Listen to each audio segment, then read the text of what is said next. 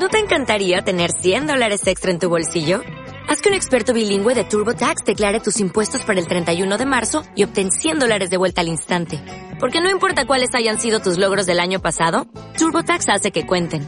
Obtén 100 dólares de vuelta y tus impuestos con 100% de precisión. Solo con Intuit TurboTax. Debes declarar para el 31 de marzo. Crédito solo aplicable al costo de la presentación federal con TurboTax Full Service. Oferta sujeta a cambios o cancelación en cualquier momento.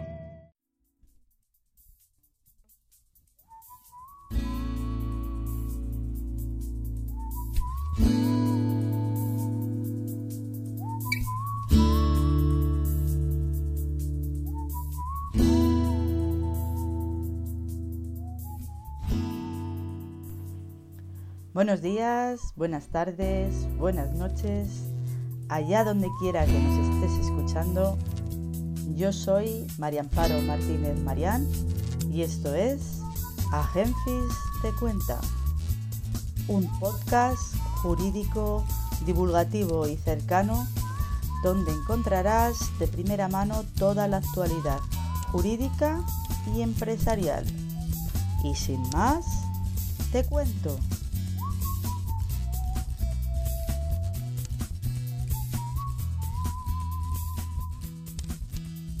En el capítulo de hoy os hablaré de herencias, formas de suceder, testada e intestada, formas de aceptar la herencia, plazos, así como los impuestos a los que estás obligado a pagar si recibes una herencia.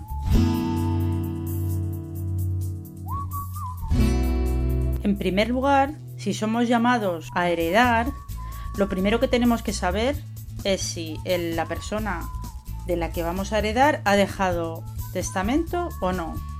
Por eso hay dos formas de heredar, que es la sucesión testada y la sucesión intestada. O se llama sucesión testada cuando hay testamento. ¿Cómo sabemos si el difunto ha dejado testamento o no? Pues para ello nos hará falta certificado de defunción y con ello tendremos que pedir un certificado de últimas voluntades. En el certificado de últimas voluntades, si ha dejado testamento, allá allí aparecerá el testamento o testamentos que ha dejado.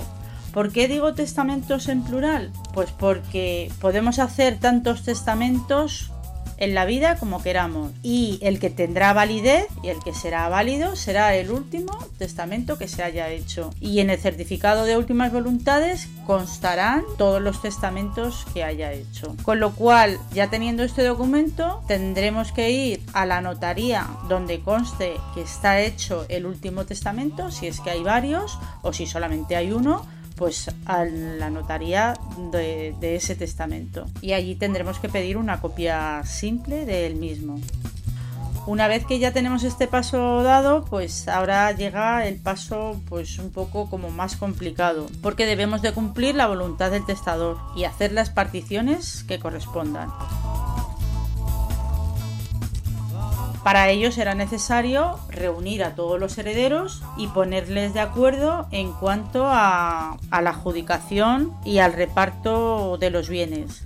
Esta labor es muchas veces una labor muy ardua porque bien puede ser por la cantidad de bienes que existan o la cantidad de herederos que existan, el hecho de ponerles de acuerdo a todos es muchas veces muy complicado. Entonces en este punto siempre es conveniente que intervenga un letrado experto en herencias que haga las funciones de mediador para que se pueda llegar a un buen acuerdo respecto a la adjudicación o la repartición de los lotes en el caso de que haya muchos bienes o muchas, muchos bienes inmuebles o muchos mm, bienes rústicos, fincas, porque luego también suele haber problemas con los, con los lindes.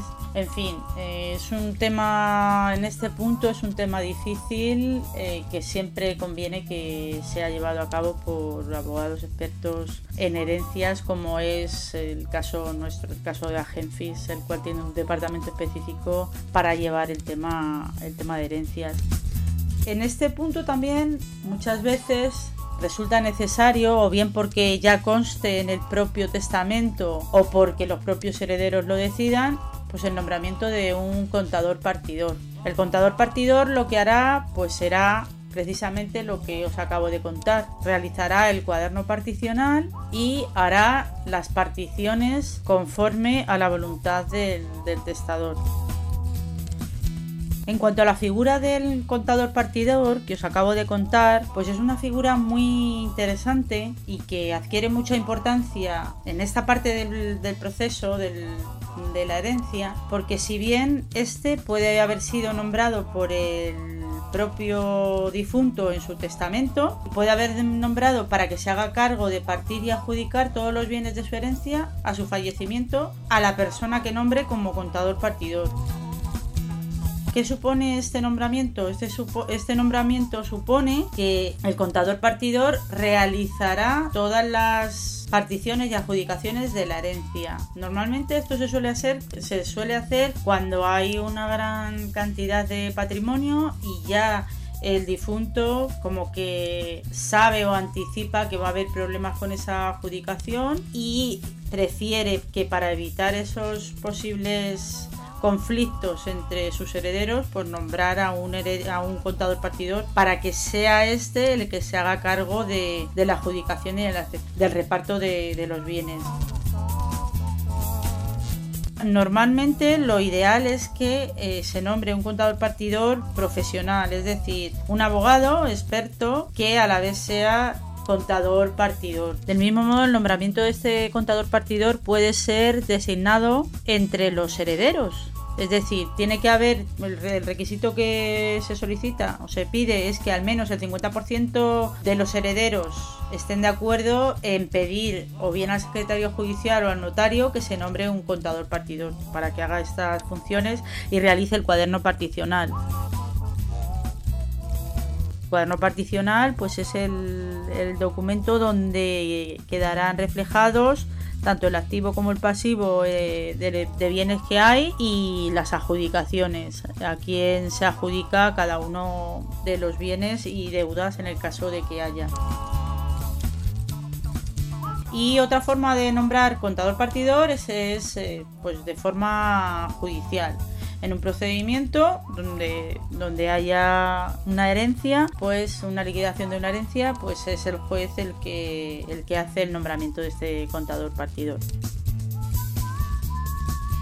Bueno, continuamos con la aceptación de la herencia. Ya hemos llegado a la aceptación y adjudicación de la herencia. Esto cuando hay, estamos, estábamos viendo, cuando la sucesión es testada, es decir, cuando hay testamento.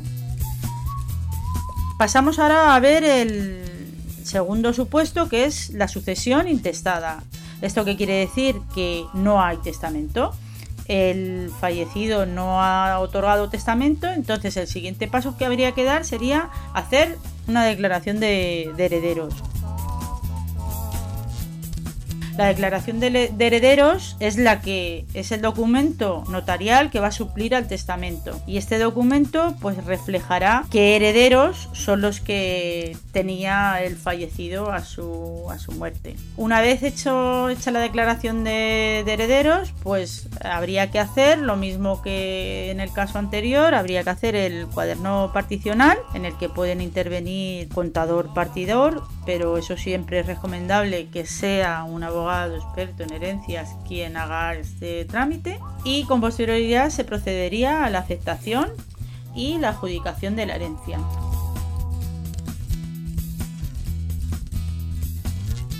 Aquí me gustaría matizar en la aceptación de la herencia que eh, se puede aceptar una herencia de dos formas. O bien la puedes aceptar pura y simplemente o se puede aceptar una herencia a beneficio de inventario. ¿Qué diferencia hay entre aceptar una herencia pura y simplemente o a beneficio de inventario? Pues la siguiente, si se acepta una herencia pura y simplemente, quiere decir que estás aceptando tanto bienes que te deje el fallecido como obligaciones sin límite alguno. Os explico. Por ejemplo, imaginaros que el, fallecido deja de herencia 100.000 euros, ¿vale? Entre, entre, por ejemplo, entre dinero y bienes, pues tienen 100.000 euros de herencia.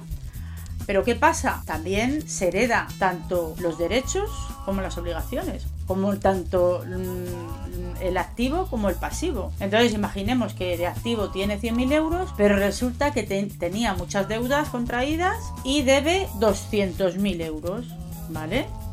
Con lo cual, si yo acepto pura y llanamente la herencia, yo voy a aceptar tanto el activo como el pasivo. Con lo cual, yo responderé con mi dinero de las deudas de la persona que, yo herede. Entonces, por eso es importante, si somos llamados a una herencia, primero indagar y preguntar todos los bienes que tiene e indagar fundamentalmente si esa persona tenía deudas. ¿Por qué? Porque si sucede como en el caso que os he puesto, pues en este caso, lo interesante es aceptar a beneficio de inventario o si no se sabe, cuando no se sabe cuál es el pasivo, por ejemplo, que no lo sabemos. Bueno, aquí si sabemos que es 100 de activo y 200 de pasivo, pues directamente podemos decir que no acepto la herencia, que renunciamos y ya está, ya. Ahí ya no teníamos ninguna responsabilidad. Pero imaginaros el, caso siguiente, que no sé, sé que tiene 100.000 de activo, pero no sé cuánto tiene de pasivo. Tiene pasivo, pero no sé qué deudas tiene. Pues lo más prudente en ese caso sería aceptar la herencia a beneficio de inventario. ¿Eso qué quiere decir? Pues que yo voy a responder, pero solamente con el patrimonio que yo heredo. Es decir, si, tiene,